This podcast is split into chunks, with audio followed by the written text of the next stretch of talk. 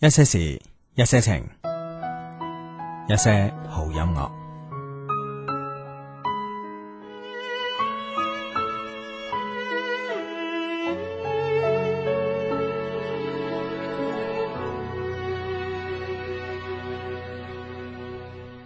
如梦里，从何处说起？梦一般剧情，凭谁在推移？缘分在偷袭，时间在追逼，那些美好的瞬间的来无影。在感情还能够感人的时代，为什么有情人还在颠沛流离？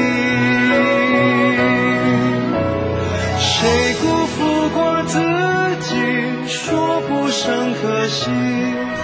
谁被世道放逐，身不由己？谁曾朝不保夕，才为幸福而卖力，才舍得面对镜子，说我可以。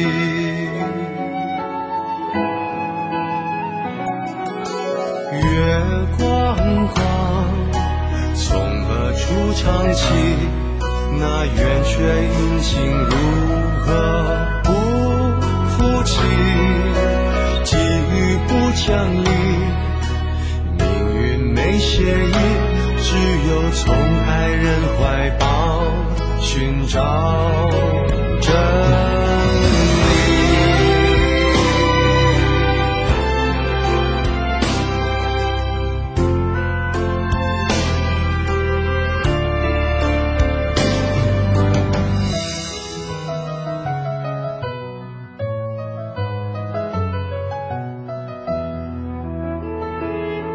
在感情还能够感人的时代，为什么有情人还在颠沛流离？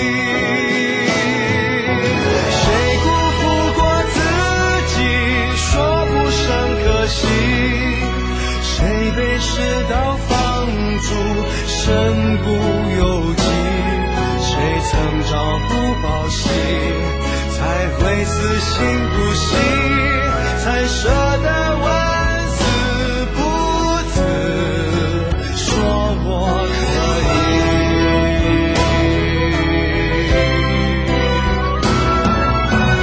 谁辜负过自己，说不上可惜。谁被世道放逐，身不由己。谁曾朝不保夕，才会死心不息。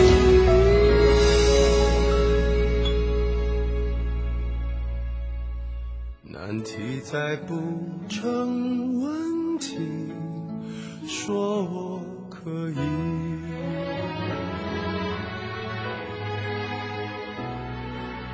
红照他学你，还是来得及对宠遇的人说，原来你也在这里。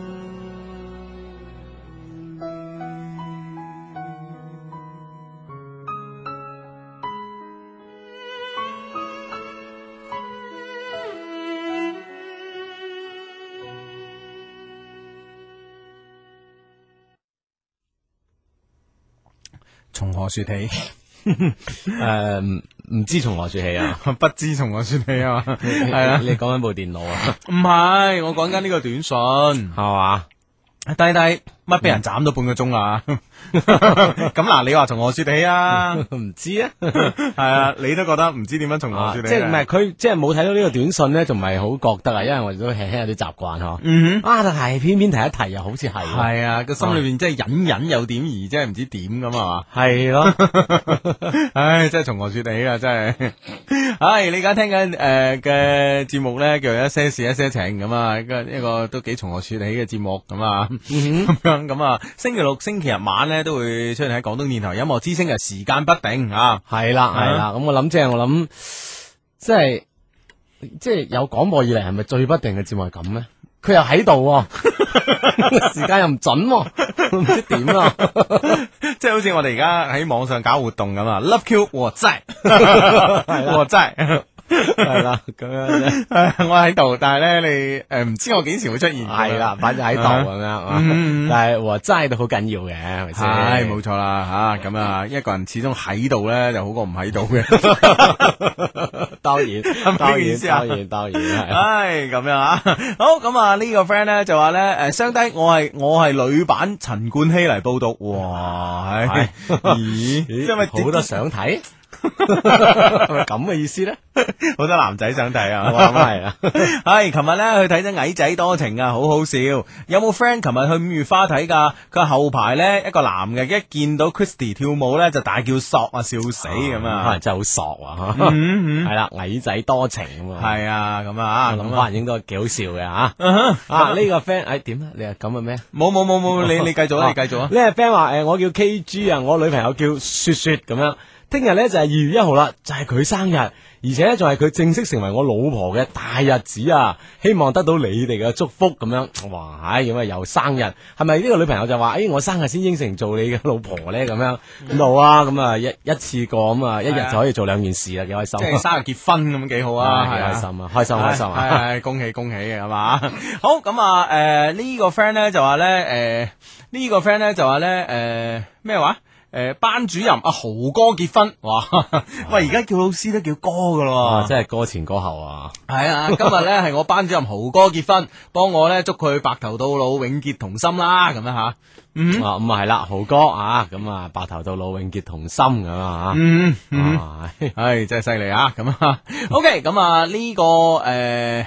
誒、其實咧有一個短信咧，琴晚發過上嚟嘅，只不過咧佢發到嗰時咧，我哋節目已經結束㗎啦，咁啊，嗯嗯但係咧，我覺得咧就應該係即係誒讀一讀嘅，同佢咁啊，係嘛，嗯哼呃啊誒誒 誒，我要抄下先啊，我查下先，因為查翻琴日啲嘢啊。哦，呢、個佢話相低下個月二號咧，我咧就會同誒細蚊老婆註冊結婚咁啊。哦唔係唔係唔係註冊個註冊，冇話結婚啊。sorry，我 誒咁樣誒註冊咁註冊誒學校註 冊定係咩註冊 咧？係啊，二二號啊，即係誒後日啊，嗯，聽日一號啊嘛，後日二號啊嘛，係啊係後日，係，我要補翻求婚啊！咁啊喺喺度通過我哋把口嚟求婚啦啊！細蚊嫁俾我啦，咁樣大大聲讀仲要吓，係嘛哦啊我係望雜誌嘅誒 Michael 啊，咁係嘛啊，望啊係嘛，啊望啊，終於俾你 望到啦，望到啦，望到啦。係係廣州 friend 話投訴咁樣啊，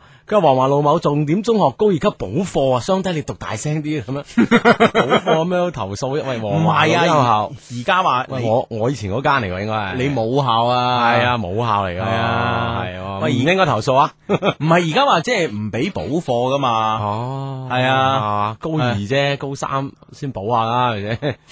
唔係高二，即係上高三之前咧，可能哦即係我我即係我回回憶翻我嗰時就咁嘅。嗯即係通常咧，高一啊上完高二啲課，高二上晒高三啲課，跟住考大學啦。啊，係嘛即係嗰一年就溫習噶啊，啦。高高三啊，全年都温書嘅咁樣啊，嗯應該係咁樣。我諗可係能啊嗱一聲要補晒高三啲課，係啊係啊係啊。哦咁而家咧就其實咧就話教育部門都話唔好，好似話放假唔俾補課咁啊啊。嚇，唔唔提倡啊，定係唔俾就唔知啦，係嘛？喂，咁既然舉報就真係唔俾啦，呢呢個學生舉報啫，係嘛？ 投訴 啊，咁有得投訴啊嘛。好不滿對呢件事咁，唉，我諗都係補補多幾日嘅啫，下個星期都開始準備過年啦，咁 啊，係啊，你覺得冇乜所謂啊？係你補下啦。你你冇我支持冇效啊嘛。 即係第二間就有， 第二間就唔得啊啦。 大家唔得啦，我支持冇效啲行為。啊 啊，你真係幾盲目噶做人係嘛？唉，好咁啊！呢個 friend 咧就話诶，强烈要求 Hugo 對 Eason 失落傳媒大獎發表意見，到底從何說起啊？咁 樣咁佢自己都識唱啊。係佢自己唱咗啦。佢頭先都都有都有歌詞啊，究竟邊個辜負咗自己咁啊？係啊，我我諗真係全部大獎真係啊 啊，從何說理？我哋都唔知從何說理啊！咁啊，係咁啊，誒，上一節目期間咧，通過呢個短信嘅方式同我哋即時咁溝通咧，好簡單咁啊，就發係發短信嚟啦，攞部嗯手機咁啊，中移動、中聯通、中電信用戶都可以發短信俾我哋嘅，先編輯短信啊，就撳英文字母 L Y Y，再加上想要同我哋溝通嘅內容，發送到一零六二零六八六咁就 OK 啦。嗯哼另一種方式成為我哋音樂之星會員嘅方式啦，編輯短信八八九九三，發送到一零六二零六八六，咁啊成為音樂之星嘅會員之後呢，再編輯內容發送到一零六二零六八六九九三咁就 OK 啦。嗯，好咁啊！呢個 friend 咧，話呢個 friend 好掂啊！呢個 friend 吓，喂，呢個珠海 friend 話，以為你哋放我飛機添，我喺官網啊發咗個尋愛啟事啊，識咗好多 friend，其中咧 V M 咧係最貼心嘅，好多謝佢咧今日陪我去北京路行街，我係芳芳咁啊！哇！哎喺我哋官網啲 friend 嘅 friend 嚟噶嘛，係啊梗係得啦 行街嘅嘛。Uh-huh。江門 friend 話：雙低晚上好，今日我堂大佬結婚，嗰啲伴娘咧就慘啲，俾啲伴郎追住佢噴咁 樣，好搞笑啊！咁啊，Uh-huh。誒多謝阿志上個禮拜幫我讀出信息咁係嘛？哦，係嘛？咁你有冇即係噴還噴啦？有冇識翻個伴娘 咧？係啦係啦啊啊！噴完即係噴完之後，我覺得應該有啲後續咯，係嘛？即係齋噴完咯，咁啊走啦，咁冇意思啊嘛。係啦係啊，咁啊噴完啊。啊啊識下啦咁啊！即係即係有啲後續咯，我覺得即係即係做一樣嘢咧，就即係做誒噴噴噴到人周身係嗰啲嘢，咁又呢個唔係目的，嗯係啊，呢個好過癮 咩？係咪先？係啊係係咪啊唔會好過癮噶嘛？係咪先？但係識落就可能有啲更加過癮嘅嘢，你兩個可以做下噶啦嘛。係啦，係嘛啊唔好掛住啦 咁樣。唉，呢個 friend 話，相低，我係一個十九歲嘅女仔，我居然咧瘋狂地想要同一個陌生男人點點點哇！啊哈呢三點真係啊！好緊要啊！哦，啊真係你估佢係想同呢個男人點啊？啊，就你三點點 咧，咁真係唔知哇喎。此處省略唔知幾多字喎，可能我。所以話你個人真係冇文化。嗱，我就聽下你啊點樣有文化去估啊。人哋一講就出晒面啦，啊，點啊？點點點點咗三點啊嘛，係啦，係啦，係啦嗯。咁即係點啊？係 嘛？即係三點盡路咯。哇！你真係你你呢啲文化真係，係咪先？係咪先？嗱嗱唉嗱，有邏輯噶嘛唉，？完全不敢苟同啊！真 係。但係仲誒讀埋後邊仲有一節嘅，係係啊，佢睇落咧似有三十歲噶啦，咁嗯啊十九歲女仔同三十歲嘅嗯誒男仔咁啊嚇。係啊，咁冇問題嘅應該嚇，啊哈，係咪啦？我都冇，即係唔係關鍵係佢點點點係咪？即係我諗嗰樣嘢啫嘛。係咯係咯你嘅意思話，就算係我諗嗰樣嘢都冇問題係唔係，咪？我只係十九歲女仔同咁三十歲嘅男仔相識咧，係嘛啊，冇問題嘅，哇，係哦，嘛嗱，真係哦咁樣咁如果係我，即係我你諗啱啱分嗰樣嘢唔係我諗，係我分析。啊，你分 O K，析啊，OK，嗯哦，你咁啊，分析嗰樣嘢咧，嗯，咁你情我願之下，我覺得都係冇問題嘅喎，大家成年人係咪嗯先？係係啊，嘛啦，係嘛啦，係嘛哦啦，啊，真係好咁啊！誒、呢、個 friend 咧就相低，你好，我係新低迷，有事咧忍唔住要請求你哋啦。我識咗樓上一個女仔，我想益佢啊，約咗佢幾次，佢應承咗。但呢，佢話而家好忙啊，等有時間先啦。你話點做好咁啊？哇，咁咪等咯，係咪先？啊，等個零禮拜放假過年啦，係咯，係嘛？咁近啊水樓台嗬。係啊，咁啊馬手佢啲拜年添，係咪先？啊，拎啲餅啊，啊拎啲生果啊，咁樣。係係嘛？咁仲好啦，係咪先？哇一次過連家長見埋，連家長搞掂 埋，唉係啊係啊，唔得，啦，等等過年啦，好快呢，即係挨年近晚逢年過節咧，呢啲咁樣嘅問候咧，係好起作用嘅，係啊，啊，好有幫助啊。係啊，一定要啊，知唔知啊？嗯，好，喂，雲頭 friend 叫我哋幫手分析下，係佢話我今年廿六歲做廚房八年啦，而家有兩份工俾我揀，一份咧喺天津嘅五星級酒店做，不過要從低做起；另一份咧可能等緊下一條信息再發 過嚟。嗯哼，啊咁你等埋先讀啊啊嘛，等埋先咁咁我諗我哋點分析咧？你 話係咪先？咁我覺得天津五星級酒店都幾吸引啊，咁但係從低做起，即即係係有埋。捱係嘛意思？係啊係啊，哦因因為因為佢唔係話佢做咗八個月，咁我覺得都 OK，嚇做咗八年啊啦，啊仲要啦，再嚟過咁啊係嘛，多即係多少有啲，誒唔，誒好似唔係好啱咁啊係嘛，係啊，我覺得就即係即係要睇埋下一條咯，睇埋下一條咯，哎嗯好好好，誒仲有啦嗱。一份呢就比而家嘅工資高幾百蚊咁樣。嗯本來想自己創業，但係咧計劃趕唔上變化，唯有努力賺多啲本錢啦咁樣。嗯，啊，一份係跳個槽，咁啊就工資多翻幾百蚊，幾百蚊，一份去到天津啦，由梯做起咁啊啊。五星級大酒店，嗱，我覺得咧就即係做廚咧，我覺得咧又誒又的確咧，如果係俾我嘅話，嗯我可能會去天津望一望。係嘛？係啊，哦，誒，理由何在呢？咁你畢竟咧，你有五星級嘅工作經驗咧，你再跳槽咧就會比較容易。哦，即係你你個你個嗯 background 啊，係啊啊，厚咗好多，你係啊邊度噶？哇，乜乜乜五星級酒店一睇，係啊，哇，都有啲料喎。同埋天津而家即係坦白講，五星級酒店唔係多咯，嗯哼來來去去咪喜來登嗰啲係咪啊啊？而家天津有一個誒、呃可能應該進入一個好高速發展嘅時期啦，嚇、啲嗯新區啊、濱海新區嗯等等啊嘛，係。應該係機會多，啊係啦，咁即係對比起原來誒、呃有一份另外一份工咧係比而家高幾百蚊嘅咧，咁我就勸你去天津啦。嗯，我去，我勸你天津。第一，即係好似阿志話齋，天津而家高速發展，係咪先？咁樣濱海新區高速發展，咁所以呢，你喺嗰邊揾到新嘅機會呢，其實其實嘅機會佢仲更加高嘅。係呢個第一，第二呢，就話你喺。畢竟呢，到時到時嘅履歷上邊呢，有呢個五星級酒店嘅工作經驗呢，對以後揾工呢，其實都係有幫助嘅。係啦，我再翻翻嚟揾都係好有好大幫助。係啦係啦，另外即係坦白講係嘛，識下唔同地方嘅女仔都幾好啊。係啦， 唉，了解有咩唔 同啊？ 其實有咩唔同咧？你覺 得？啊，都係 唔同嘅，人同邊度人之咧間就唔同噶啦，細節方面咧？啊細節啊、語言啊 等等。嗱呢個 friend 真係好 friend 啦，佢低低好耐冇發短信俾你啦，嗯我啱啱買咗部新嘅 iPhone，第一條信息係俾你哋咁樣，哇多謝你啊哇掂啊掂啊掂啊，多謝多謝多多謝謝多謝啊，多謝呢個一二零六嘅 friend，呢、個呢、個短信我啱啱都睇咗啊！我我但係咧，我攬攬眼咧，我就以為佢係幫我哋一人買一部 iPhone。 即係諗住收到 貨先到，係啊，嚟緊啊嚟緊啊，係真唔係啊！我心諗咁。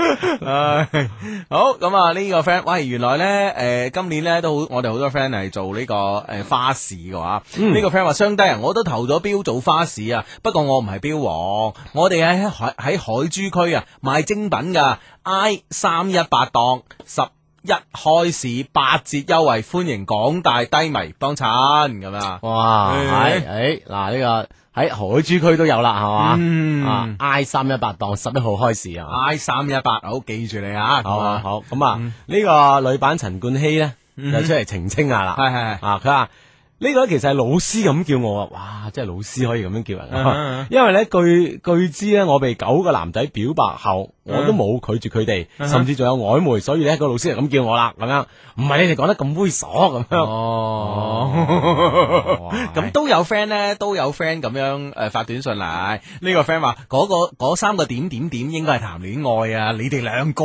啊咁。咁啊，你咪話 Hugo 得啦。 咁你冇反對啊嘛？應該係你個人啦，咁樣唔好話你哋兩個，我話 俾你聽。啊談戀愛 OK 啊，冇問題啊，係咪先？嗯，幾好啊！係啊，係啊。係咁啊！呢個 friend 話，相低啱啱打開心機，你哋有冇睇澳網決賽啊？費達拿又攞冠軍喎、Hugo 對呢場比賽點睇呢？我係迷途小書生咁啊！嗯小弟不才呢，就今日啱啱做完嘢趕翻嚟直播室，就完全係冇睇過電視嘅冇睇到係嘛係啊係啊！哦但係我覺得佢攞到實至名歸啊！哦，係啊佢佢佢對應該係啊第一排名第一咁樣啊。嗯咁啊，澳網咁應該都都係好拿手嘅。佢係啊佢應該法網差啲，我我之前睇報紙講就話嗯啊，佢打咁多大滿貫賽事，法網就比較差啲，係嘛？其他就 OK 嘅啦咁樣。啊 哈！ 天網恢恢，疏而不漏。 法網又情啊，呢啲真 係。唉，好咁啊！誒、喂，哇，真係喎、喂喂，即係誒誒，有人誒、有 friend 問呢個標王間鋪咧，知喺邊度未啊？咁呢個問完之後咧，有有 friend 係講嘅喎，正是桃花盛開時，歡迎各位 friend 嚟選購啊！佛山職業技術學院誒、學校對面麗江路入口一千米，即係一公里啦， 折扣肯定有啦！麗江桃花村，多謝，咁啊哇！即係想哇，整翻株桃花咁行下桃花運嗰啲，可以嚟呢個地方嚟揀啦，咁樣吓，嗯又好似打啲花又靚啊！啊，好好咁啊！喺啲 friend 咧，如果有喺佛山嘅 friend 咧，特別吓就可以過去啦，咁啊吓。OK，咁啊呢個 friend 話二十六歲啦，仲未有男朋友，係咪好失敗？啊吓，咁廿六歲咁啊未未撞啱嘅人啫，我諗係咪先？即系我覺得，我覺得無論幾多歲，有冇男朋友都唔係一件好成功或者好失敗嘅事。係啦，即嗯係好正常啊，係啊即因為未遇撞撞到啱嘅係人，啊，緣分未到啊嘛，係咪先吓嗯啊？所以诶，誒唔使急，唔使急。你越係咁諗咧，你越揾唔到，你知唔知啊？越係咁諗自己失敗，咁自己咪越唔自信咯。唔自信嘅人係唔靚噶嘛，係係係嘛嘛，係靚啲靚啲，係哦嘛係咯係咯，就好似我咁都夠膽話自己靚仔啦，係咪先？不過好渣有定 語嘅，肥仔裏边嘅靚仔。 佛山 friend 話：志志興 Hugo 哥幾時有 D L 大會啊？哦係喎好想去見識下，好想可以見到你哋啊！唔知我呢個願望可唔可以實現呢？幾時可以實現呢？嗯佢想同我哋 D L 啊可咁啊難能，啲， 想見我哋喎。咁啊難 啲。係啊，關鍵見啲 friend 咁啊嗯吓。好呢度咧又有又有 friend 就呢個講明啦，呢次係註冊結婚啦。嗯三號嗰日係我誒姐姐同我準姐夫註冊結婚，但係咧下半下年先有利是豆啊，咁梗係啦。點解啊咁佢未未未生住啊嘛，可能。结咗婚就要派利是啦，關生咩事啊？哦係喎生可以斗得翻嚟咯喎。係啊，點解要下一年呢？系咯，三號咁十四號先結，三係啊十十四號先初一嗬。係啊，哦，佢係咪當未擺又未結咧？唔係啊噶，唔係咪係咁咁。諗咧？你又咧，你又從法律嘅角度嚟講，你要 派系嘅。啊，唔得唔得，翻去嗰度咪？如果唔係你犯法啦。啊，要 新新走咪我攞錢啊！呢啲咁嘅準姐夫啊 係嘛？唉唔批准唔批 准，系啊，係啊， 唉，咁啊，好，咁啊，呢個 friend 咧就話我係一個咧一點四八米嘅黑半女孩，我讀書唔係好叻，唯一咧就中意炒餸，去學廚咧得唔得咧？係 s o r r y 啊，我食啱啱食咗飽就係啊，佢話邊度有大廚肯收徒弟咧？我得十九歲啊吓咁樣。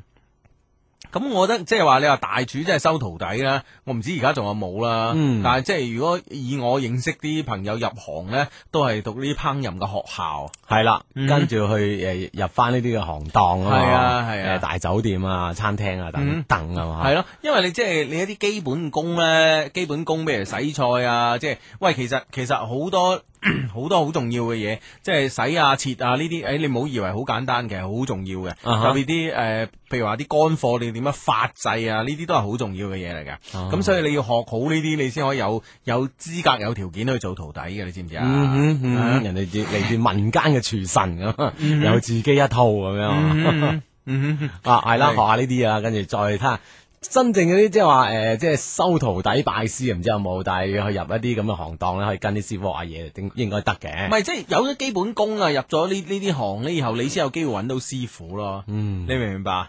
吓、即係你完全哇！你話你話你話，哎喂，嗌你抹幾多字俾都唔得嘅，咁你話，哎，我要跟少林寺邊個大師學武功咁唔得噶 嘛，係咪先？係啦，練下練下基本功先啊，嚇嗯哼嗯哼啊咁啊，誒呢呢個 friend 佢話，我想問下情人節送送唔送禮物俾一個我中意嘅，但係又未係情人關係嘅女仔好咧？如果送會唔會好怪咧？咁樣？梗係唔怪啦。系啊，送都成為情人噶啦，你唔送真係真係成日都呢個關係真係好怪啦。嗱，當然阿志咁樣講，誒、有佢個樂觀之處 嘅嚇。咁、但係咧，我覺得咧，今年咧就係、呃今年咧係好特別啊！今年咧係情人節係年初一啊嘛，嗯所以咧呢、個禮物咧就可以係新年禮物啊嘛，農曆年禮物啊嘛，係咪先？係好多個講法噶嘛，係嘛、真係啊！啊喂喂，呢、個 friend 同我哋講呢啲婚婚俗方面嘅知識喎、嗯係唔知係咪咧？唔知係咪咧？佢話結婚未滿月咧，係唔使派利是噶咁樣，係咩結婚都有滿唔滿月咁 樣，生仔生女先有滿唔滿月。哇！哦我真係第一次知喎，係咯係咯係咯，哇！呢啲啊哈嗯婚呢啲婚俗哇，真係各各村各例啦，可能真係啊嚇。哈啊哈哦哇！真係第一次知喎，真係第一次知喎，有啲哦咁嘅啊如嘢果咩。三號係嘛，十號三號先註冊，十四號啊真係未滿月喎嚇。係啊，哦，係唔使派喎咁樣喎。哇！蠱惑啫。特登㗎嘛， 系啊，特登噶你真數系。個手指計日子啊你啊！好咁啊，呢個 friend 話我琴晚飲大咗，唔诶话忘記一個人诶、哦，我係琴晚飲大咗，話忘記一個人好難嗰個 friend 啊。凌晨呢，我問佢呢段時間仲有冇诶、呃想起我，哪怕一次都好啊。佢佢佢就話呢，你知道我點啊？我诶、呃我唔會回答呢個問題噶，咁樣啊。 哇，個女仔好冷靜喎吓，嗯係啦，其實事實佢又講得好啱喎，你知道呢個答案又點咧？係佢話偶然間諗下你，諗起過你三次，咁又點 咧？哼，三次同兩次之間有咩區別呢？係啊，咁啊點咧？ 有有一次有四十秒，有一次有四分鐘，有咩區別咧？係係啦咪先？你結果中都意一樣人哋，你仲係中意人哋，你咪追佢咯。話知佢有冇諗你啊？係咪先？冇諗搞到我諗，系啦，啊咁先系你问呢个答案咁样意义唔大啊，关键行動咁啊。系啊，吓嗯，嗯嗱呢，诶 呢嗱呢個 friend 嗯啊，講開呢個烹飪啦吓，嗯佢話我係嗰阵时旅遊學校學㗎咁樣，嗯好掂㗎。诶，我讀完咧就喺廣州酒家實習咁樣，哦啊嗱先學咁嘅知識，跟住去係咯去酒家實習，就有得跟師傅啦系嘛，啊，慢慢咁樣就開始自己呢個廚神嘅路啦，咁樣系啦，咁啊，好啊，儲咗錢咧，就直接開間大排檔咁啊，哎呀，掂 啊，哇，幾多神話都係咁樣展開，大咁佬我。哋去幫襯啦，東江都係咁啊，大佬係咪先？唉，咁啊，呢個 friend 咧就話诶。誒 Hugo 啊，我今年三十歲啦，冇戀愛成功嘅經歷吓，但係咧我好享受不斷失敗嘅感覺，每次分手咧都有種莫名嘅快感，我係咪有病啊？呢、個 friend 叫呃诶 Pop Pop，會唔會真係有啲啊啦吓？咁即係我享受呢種分手嘅快感。嗯當然，即係換個角度嚟講話，佢就好好瀟灑、好灑脱哼，嗱啦，阿阿志，嚇。嗱、啊即係你你唔需要解釋噶啦，啊啊！我淨係問你一個問題啫，點點點，即係有啲嘢係令你會成日都有快感嘅，你會唔會去做啊？會嘅會嘅，係嘛？ 咁但係問題就係啲分手係令到有快感，就係輕輕我有有啲唔係太明啊嘛，你明唔明啊？咁我覺得都冇問題啊，只要佢只要佢即係呢呢呢呢種嘅快感可以持續上冇斷攬咁樣，我覺得都誒、呃、問題不大嘅。 係嘛？咁啊係，咁啊係，突然間斷 咗纜，即係好耐都冇享受過啦， 咁咁有 啲弊啦。係啊，咁即係如果搏得上咧，我覺得都冇問題嘅，嘛係嘛？即係每個人有，即係每個人對生活嘅睇法同埋享受咧都唔同嘅，嗯係嘛？有啲人享受呢啲，有啲人享受第二樣。哼，啊或或者嗯或者即係一段時日之後咧，咁咪誒中意咗個女仔，佢又變成種戀愛係一種快感啦，嚇嗯係啊分手唔係快感啦，係因啊為時間變個快感有變化啊咁樣，嗯嗯嗯咁咪係啦 OK 啦，係咪先係啊啦，係啦，希望咁啦。 係希望啦，希望有一個人咧可以令你改變啦，嚇系啦，嗯哼。啊呢呢呢个 friend 话听你节目好耐，好中意你哋嘅欢笑声，我而家食紧呢千层饼，请你哋食要唔要？我觉得你哋节目咧，诶、听你哋节目咧，我很快乐咁样啊。哦， OK 聽我哋有快感，啊系啦系 啦系啦，都幾好幾好食千层饼都有咁係啦，係啊咪一個星期你都嗨兩 次？吓，开心啲食咁样，OK，係係係，喂喂，呢個 friend 問啊，喂，阿志蘭呢個有冇交俾你吓？点啊？佢話相得啊，你哋咧係咪認識佛山電視台嗰個女主播黃佩儀㗎？佢真人係咪好靚㗎？我係佢 fans 嚟㗎，即係我啊唔識啦。喂，黃佩儀，我我真真系唔識喎，咁你去識啦，所以咪話將呢個有冇係交俾你咯？嘛係嘛咁光榮咯係喎，啊，好好好嗱，嗱即黃係佩儀啊即係佢佢話好靚啊，咁靚啊，識下啦，咁佢問真人係咪好靚？哦鏡，即係出鏡頭前就好掂噶啦咁，你先睇下電視先，好，然後呢對就比下。啊咁或啊或者你可以用佢更加方便嘅 方式，阿志，啊點咧？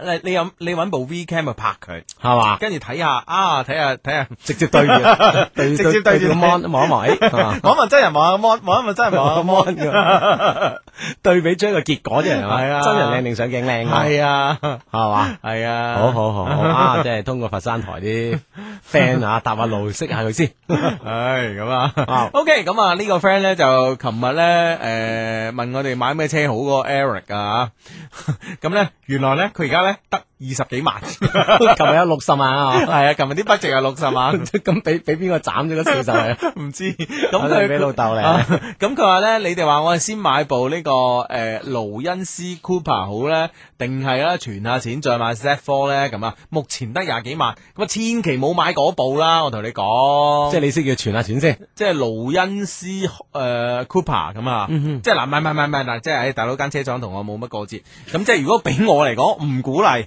係嘛？嗯哼啊，反唔反對啊？誒、唔鼓勵唔反對啊唔。鼓勵唔反對咯，咁樣係咪先？人哋要買。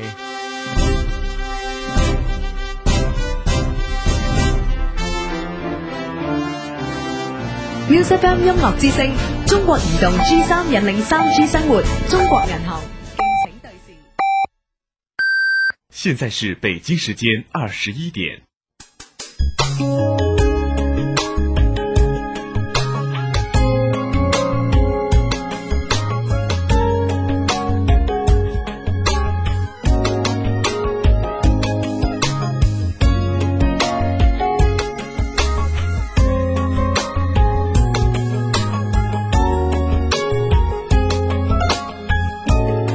Music FM 广东电台音乐之声，音乐娱乐第一台。新年好，新年好，年年都咁過年，好悶啊！换个玩法过新年，同新老朋友痛快聊，用动感地带非常假期漫游包，漫遊話費勁抵啊！翻屋企唔使換號，主叫先每分鐘兩毫九，喺屋企仲可以接聽免費添。移动改变生活，中国移动广东公司。哇，打国际长途仅需一毛九。中国电信国际及台港澳长途资费全面下调。我的一家商务领航天一套餐后付费用户直播香港、美国、加拿大、新加坡、泰国，仅需两毛九每分钟；直播台湾、澳门、日本等九个国家及地区，仅需七毛九每分钟。详情请致电一万号。十分钟后更低至一毛九每分钟哦。中国电信。中恒网银提供信用卡自动还款、购汇还款等多项服务，您再也不用为账单和罚息而操心了。转账汇款超低折扣，基金购买手续费可享八折优惠，详询九五五六六。广东双喜文化独家赞助《中国喜传天下》音乐先锋榜二零零九年度颁奖典礼，音乐先锋谁与争锋？双喜文化引领盛世，《中国喜传天下》，广东双喜文化传播。加州紅卡拉 OK 又有新料，教场店全面升級，中午軟房費。盤福店教場店新增下午茶，好玩好食。加州紅卡拉 OK 點唱都咁好玩。訂座八三八六八二二二。 And the Grammy goes to Grammy goes to And the Grammy goes to You 就係你，歐西樂迷本年度最關注音樂盛典第五十二屆格林美頒獎典禮。Music FM 二零一零年二月一號早上九點，華南地區獨家實時直播。Lady Gaga、Green Day、Red Eyed Peas and so many more。全球樂壇熱力匯聚，卜實你喺星光熠熠嘅星期一朝頭早，就係你第五十二屆格林美頒獎典禮。一八五一年第一屆世界博覽會喺英國倫敦舉行。一百五十九年後，呢、一個全球盛會非體育界嘅奧林匹克將喺中國上海再次煥發其獨特魅力。 Better City, Better 二 Life。零一零年五月一號到十月三十一號，上海世博會中國的機遇，世界的盛會。 ，News FM 與你一同見證上海世博會給世界的驚喜。音樂西遊， The Grammy goes to you。聽 Music FM Grammy 直播，拎走至尊 Grammy 大獎。二月一號早上九點正，直播途中通過 QQ 互動一三三六四八三九六六。本屆 Grammy 提名唱片 Robbie Williams 英國版限量 T Michael Jackson 珍藏版紀念唱片蘇珊大媽幸福 Postcards。你可以拎走咁多獎，原來你先至係大贏家。耶！得系嘛，几好嘛，啊系好。星期一至五晚七點，提升你優西音樂第一觸覺。音樂西遊。头头头头一头才是道，才是道。中国喜传天下音乐先锋榜二零零九年度颁奖典礼官方投票网站已经启动。赶快登录 xfb 二零零九点 E png png 点 com 投票支持自己喜爱的歌曲歌手。xfb 二零零九点 png png 点 com 三月六日，广州体育馆，体育馆主角由你决定。本次网投由碰碰网全力支持。全球家具采购直销中心吉盛伟邦琶洲店汇聚世界一百八十多个家具品牌制造企业，岁末迎新，零九年款家具一月一日至二月二十八日底价大清货，琶洲吉盛伟邦，海珠区琶洲广交会馆对面。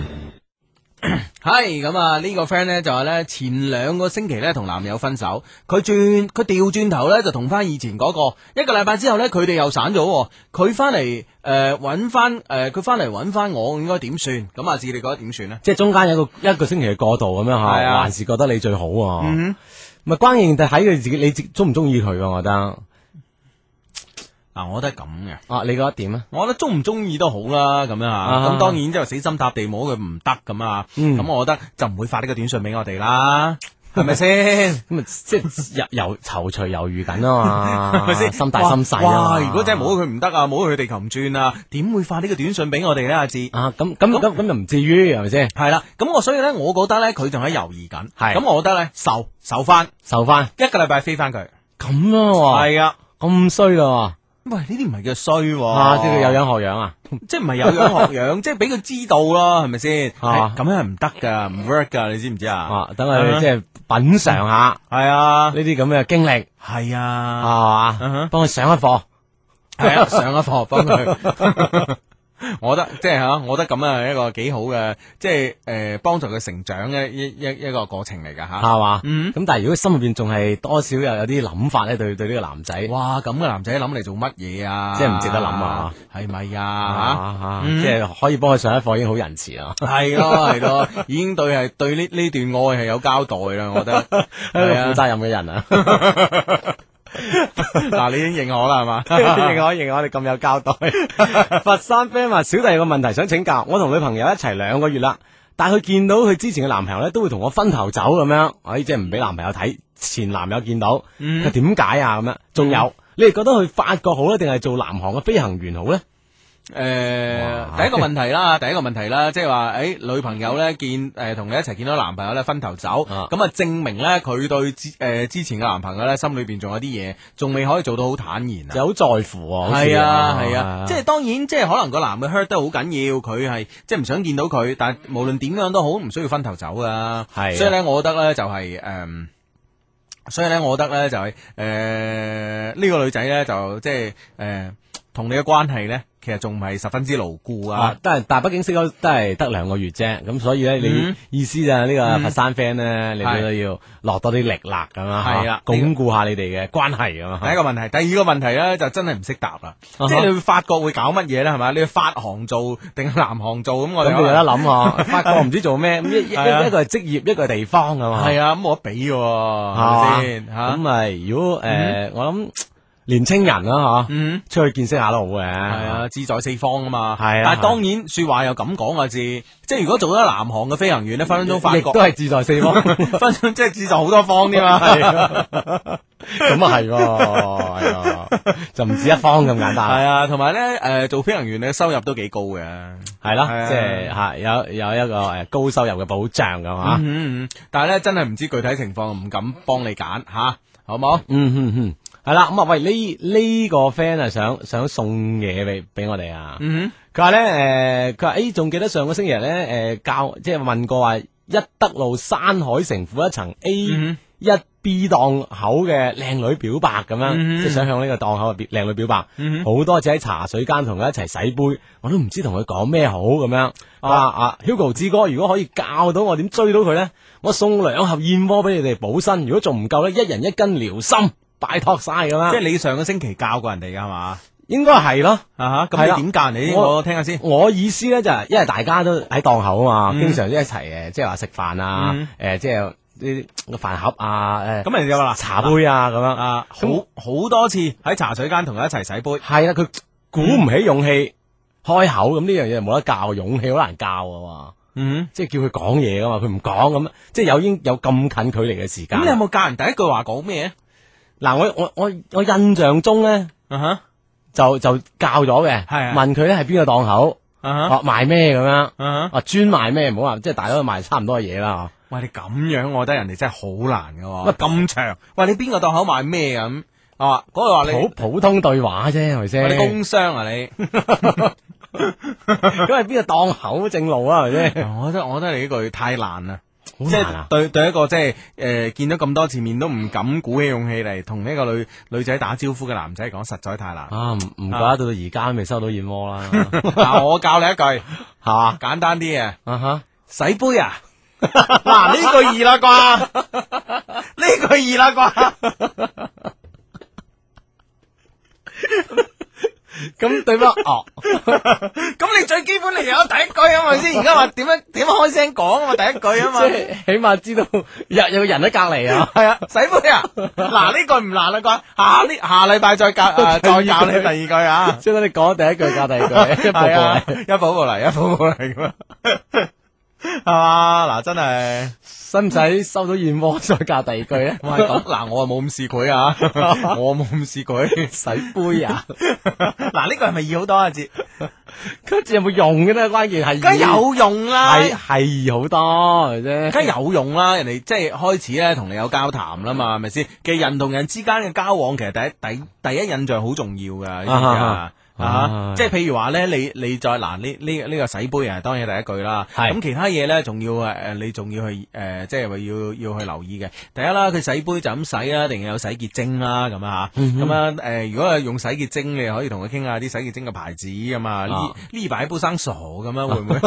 即係話或或者睇下佢係，即係佢平時係飲開誒，即係白滾水定係飲茶噶啦，倒出嚟，唉唉，飲茶講開茶啦，咁係嘛，係咯係啊咯，紅啊你綠啊咁 樣。系啊，飲紅茶、綠茶。哎呀，我知道啊，一隻茶啊，即係會飲咗美容靚啲噶，咁啊。係啊哎呀咩啊， 咁啊。哎，我聽日拎俾你啊， 咁樣。我唔知咩啊，咁樣係嘛？嗱，咁樣 噶嘛，係嘛？係咁啊啊，，希望係啦。咁呢呢嗱呢個廣州嘅 friend 都聽見你呢句話都笑啊！ 洗杯啊！我哋幫你一齊洗啊！佢仲有一句咁 嗱呢句又唔好啦， 呢句話蛇添足啦。輕佻。 唉，咁啊，希希希望你成功啦，咁啊嗯哼，喂喂，阿阿阿毅嚟啦喎，啊阿阿曾阿阿曾永毅啊嘛吓，，曾生咁啊，系啊，阿毅阿毅啊，大家嗯大家大家 close 啲啊！啊，佢話咧，我係琴晚嗰個阿毅啊，其實咧今今次嘅花市咧係同我一個朋友一齊搞嘅，我哋咧都係讀緊大一嘅學生，檔口咧就係一二二，話檔幾好口啊！號碼吓，一二二咁樣係啊吓，，喺七仔附近，我哋嘅檔口咧以歐式風格為主題，誒浪漫美麗，望各位 friend 多多支持。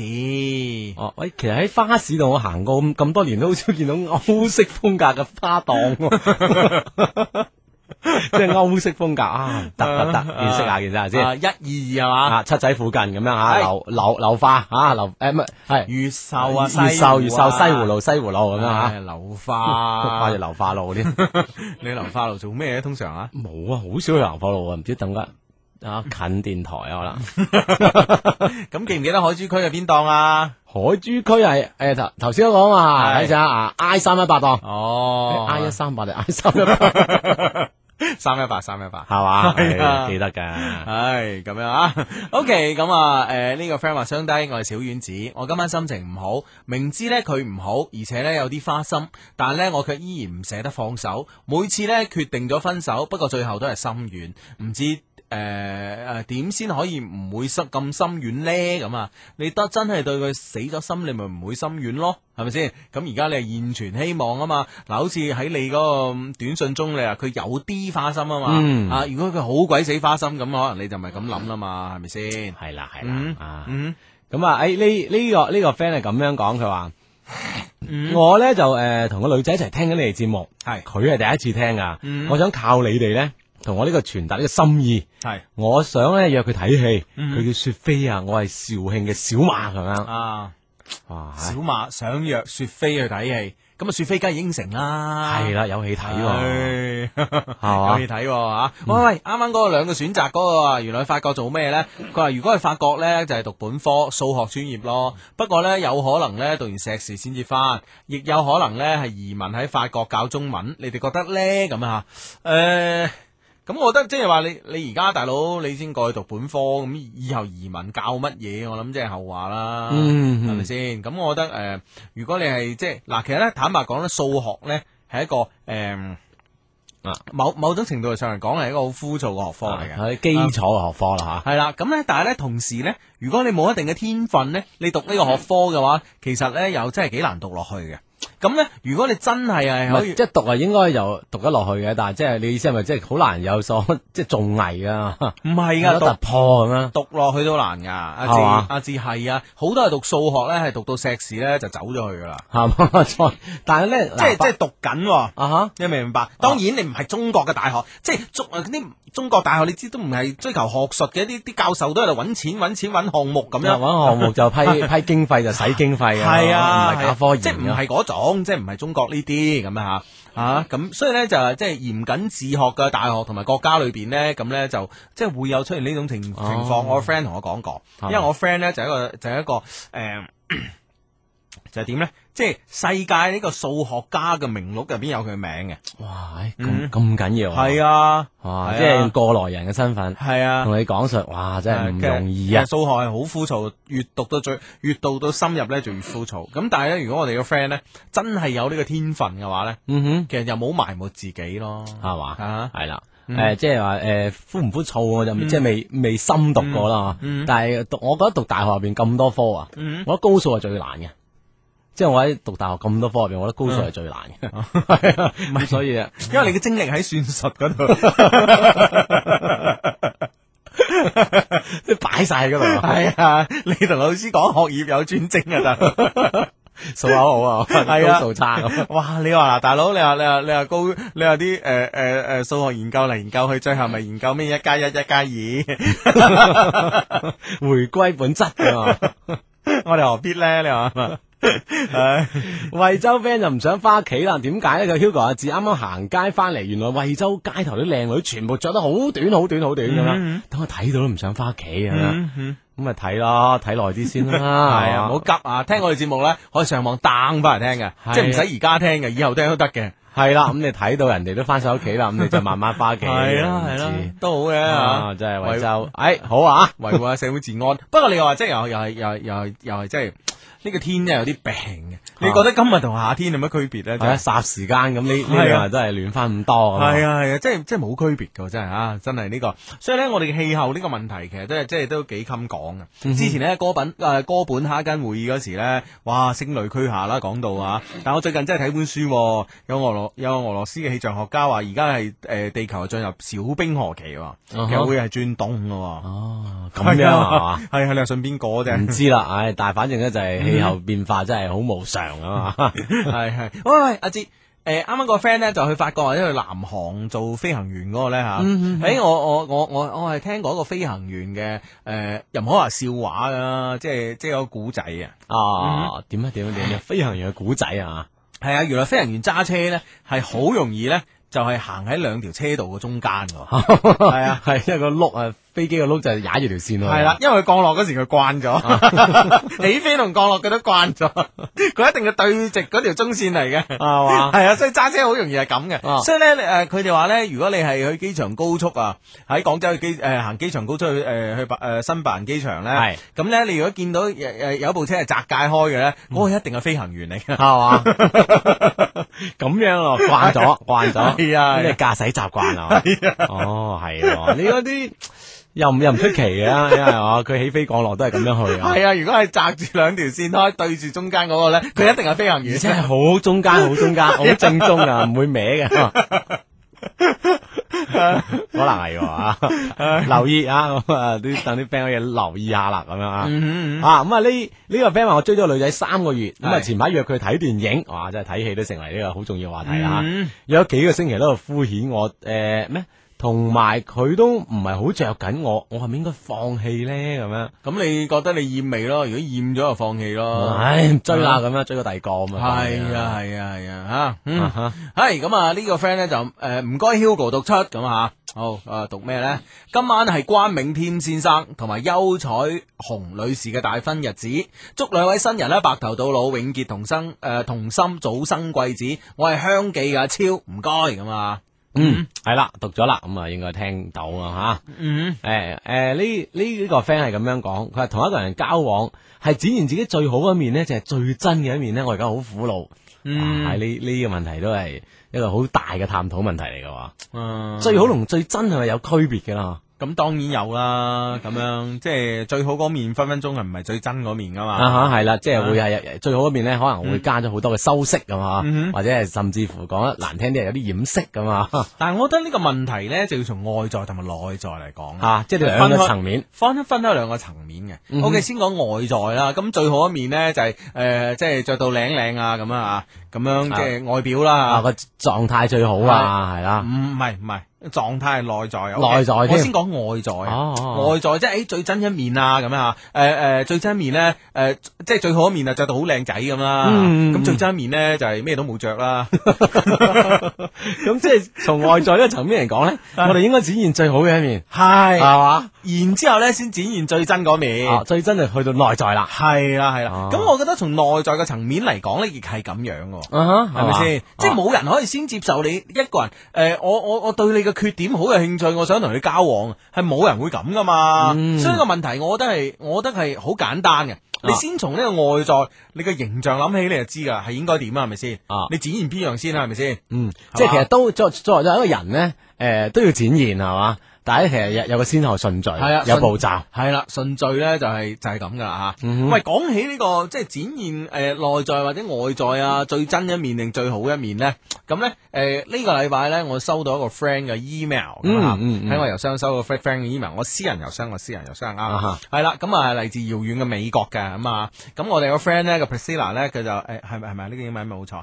冇冇错冇错冇 錯冇错，哦啊，即係人哋嗰邊傷心啊，聽到哇，你連個名都唔記得，咁咧佢咧就誒誒佢喺美國啊，系啦，佢喺美佢佢喺美 國，佢喺美國。咁咧就 send 咗個 email 俾我。咁呢個 email 咧幾有趣嘅。嗯其實咧對於诶我哋诶了解男人嚟講咧係幾好嘅喎。喂，咁啊真系好啱我哋呢个节目喎，係啊因為女性化节目嚟噶嘛，係啊，我哋作為一個女性化嘅節目，梗係想俾多啲女仔诶，俾诶多啲女仔更加多啲了解我哋男仔啦。系啦係咪系啦先系啦系啊啦，啊咁佢系有從邊幾個方面啊？系咁咧，佢咧其實咧就係呃佢咧就摘選咗一個咧喺美國最新一期咧有有有本雜誌叫《男性健康》。嗯啊，裏邊咧就誒調、查咗呢、個誒、呃、幾個，即係十個問題。嗯，喺調查範圍咧係全球男性嘅，诶係啦，係對啊全世界幾十個國家唔同嘅男性咧進行咗調查，運誒、呃即係為世界上嘅女性了解男人咧提供咗更多依據。係啦，咁啊咁啊呢個調查數據嗯咧，咁啊喺喺呢個最新一期嘅男性健康上边咧，係就發表咗啊，係啊係啊，咁我哋今晚不如玩下，係嘛？係我哋都啊做過調查啊，係啊，啊咁樣好嘛？ 好 好好，好啊點點樣調查好咧？我哋啊誒呃嗱、就又將佢呢十個問題講出嚟咯。啊吓嗯哼啊，然後诶點啊？然後到時咧就係最尾係放上官網啊， 等啲 friend 喺喺我哋官網上又做一個網上嘅投票啊，啊诶，誒我我覺得我覺得先分享下問題啊，好唔好啊？好，啊哈，诶，第一，你最想擁有乜嘢？嗯哼即係男性啊，對啊男性嘅全部調針對男查性嘅調查嚟嘅係，啦。你最想擁有乜嘢？咁第二咧，好怪喎，喺飛機上你最願意同邊個诶隔離位咧？啊邊個人嚟做你隔離位咧吓嗯啊？第三咧，係你最不能夠接受嘅死亡方式。嗯。第四咧，係你最唔驚失，你最不怕失去咩嘢？你最唔驚失去咩嘢？啊，第五咧就係你對成功嘅定義係乜嘢？嗯。第六，你希望身體邊一部分最完完美？美系啊嘛？嗯。第七，你希望自己邊度最大？嗯，啊，第八咧喺變老啊嘅嘅過程當中咧，你最擔心係乜嘢？而第九咧就係、你最懷念一百年以前嘅乜嘢嘢，嗯即係話哎啊一百年前有啲咩真係好啦咁啊，咁樣嚇。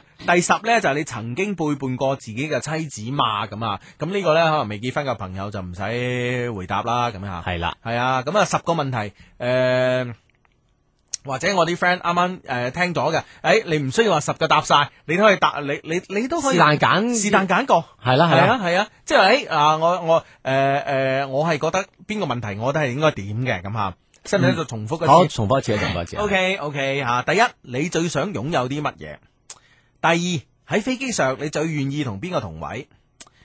第三係你最不能夠接受嘅死亡方式。第四呢係你最不怕失去嘅嘢。第五呢就係你對成功嘅定義係乜嘢。第六，你希望身體嘅邊一部分最完美。第七，你希望啊自己邊度最大。第八呢，喺變老嘅過程之中啊，慢慢變老嘅過程之中呢，你最擔心係乜嘢呢？啊，第九呢，就係、你最懷念一百年以前嘅乜嘢嘢呢？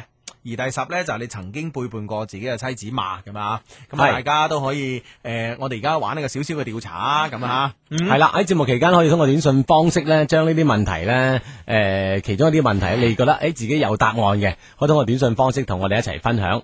發短信俾我哋嘅辦法咧，就係中國移動、中國聯通、中國電信用户咧都可以發短信俾我哋嘅。先編輯短信，撳英文字母 L Y Y，再加上溝通內容，發送到一零六二零六八六咁就 OK 啦。另一種方式係成為音樂之星會員嘅方式啦，編輯短信八八九九三，發送到一零六二零六八六，咁啊成為音樂之星嘅會員之後呢，同樣可以將你認為你自己所揀嘅答案呢，啊就發送到一零六二零六八六九九三，咁啊睇一睇你哋嘅選擇會係點樣樣咁吓，係啊咁啊即係呢就係對對男仔而言噶啦喎，係啊，咁啊女仔今晚要動起耳仔聽噶啦，係啊，聽下誒你身邊嘅男仔啊，誒佢哋即係揀係緊咩？系全球化喺而家一個全球化社會裏边咧，原來世界上嘅男人係點樣諗嘅？系啦，咁啊，佢哋喺喺呢幾個 喺呢十五問題上面，嗯佢哋嘅共識係咩嘢嚟嘅咧？咁樣吓，嗯啊，哇！呢、個 friend 哇份工都誒、呃枯燥得嚟，都幾有意義啊！呢、個 friend 話：雙低你好啊，好慘啊！今年呢又唔可以喺屋企過年啦，又要上平台啊！我係呢中國西部沿海石油公司㗎，咁樣哇喺鑽井平台上面過年啊嘛。係啦，嗯啊，採油啦，咁啊嗯，咁通常呢啲鑽井平台呢，誒喺上面過年嘅朋友呢，誒我想問你哋一個少少個問題啊。嗯嗯即係我成日睇中央電視台嘅聯歡晚會啦，都有中國西部海洋石油公司花禮賀電咁。嗯 你哋係咪真係有個發佈機喺度咧？ 即係即係喺即係喺呢啲誒誒咩咩天誒呢個呢個呢個呢個新疆嘅呢個邊防會所花禮賀電啊，咁。即係話咧喺喺祖國嘅大江南南北北啊啊，最南啊、最北係啊啊、最東係啊、最西嘅地方咧， 都紛紛咧一 齊普天同慶㗎嘛。係啊係啊，係啊同埋咧，你哋係點知道佢哋嘅電話嘅咧？即係你曾經想過， 你都想發佢學， 係啊，我都發下我電啊！ 即係祝賀下祖國啊嘛，係啊係係啊係啊係嘛嗱，咁即係即係呢個真係赤子之心 係啊，真係唔知電話號碼。點解呢啲呃诶石油平台又好啊？呢、個呢、個邊疆嘅戰士又好，全部都知嘅啦。我唔 知點嘅，解你唔知啊？係啊， 好啱晒頭籌上啊！ 係啊，我真係啊，啊真係就一作作為一個驕傲嘅中國人啊，點都要學下祖國啊，係咪啊？同埋即係啲诶诶外國領事館都全部知喎。咁嗰啲知我諗都有都唔道出理奇啊，官方哎啊， 唉，好啦，咁啊，即係想叫佢俾俾號碼你啫係 嘛？了解下，了解下。係啊，發去河電啦，哎，哎啱啱講錯個新郎名，我個新郎嘅名叫做關添明，sorry 啊，我講咗關銘添啊，sorry，sorry，sorry 啊，咁啊，嗯嗯啊，但係無論點啊，祝福送到啊，唉恭祝兩位咁啊系啦系啦系啦，咁啊，OK，咁啊喺大家諗，诶、我最需要咩嚟嘅咧？咁啊， 诶诶、最需要咩嘅時候咧？咁诶、誒手頭上揸封 email，不如都覆咗佢先啦。好好好唔係唔好話覆啦，研究下啦。嚇嚇，嗯嗯嗯。嗯啊，嚟自我哋充滿誒呢個感情嘅電子郵箱啦，loveq at loveq dot cn l o v e q 係嘛？嗯哼，系咁啊！親愛的雙低，你好啊！小弟呢，聽一些事一些情呢，都有三四年啦，但係實時收聽呢，就不過十次，因為呢，喺外國讀書啊都差唔多四年啦，平時呢，都係從網上 download 翻嚟放喺車度聽嘅。同好多人聽你嘅節目呢，係為咗感情方面嘅事唔同啊！我更多嘅呢，係關注啲商務上嘅事情多啲咁樣啊。好，以後我哋做多啲嗯啊！